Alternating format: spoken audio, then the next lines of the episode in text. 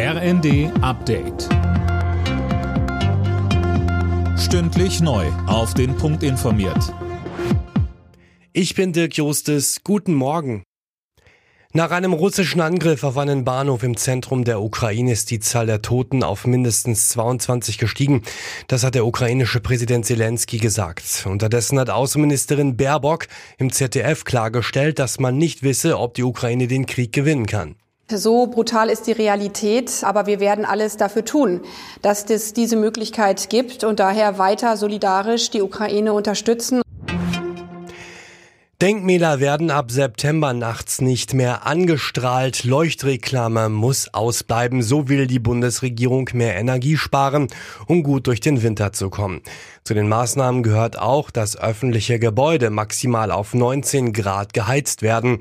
Um die Energieversorgung zu sichern, soll auch die Schiene mehr einbezogen werden.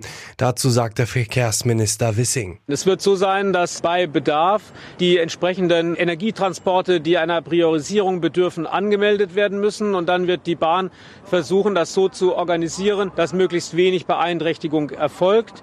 Aber ganz klar ist, im Zweifel hat dann der Energiezug den Vorrang. Der Bundesrechnungshof warnt davor, dass der Staat zu viel Geld ausgibt. Das berichtet die Bild-Zeitung und beruft sich auf einen entsprechenden Bericht. Demnach setzen die aktuellen Krisen dem Staatshaushalt zu. 90 Prozent seien fest verplant. Unvorhergesehene Ereignisse abzufedern werde schwieriger. Schon eine Woche vor Ende des Tankrabatts steigen die Spritpreise deutlich. Laut ADAC kostet der Liter Diesel im Wochenvergleich 6 Cent mehr. Super E10 knapp 3 Cent. Gründe sind die höhere Nachfrage und der gestiegene Rohölpreis. Alle Nachrichten auf rnd.de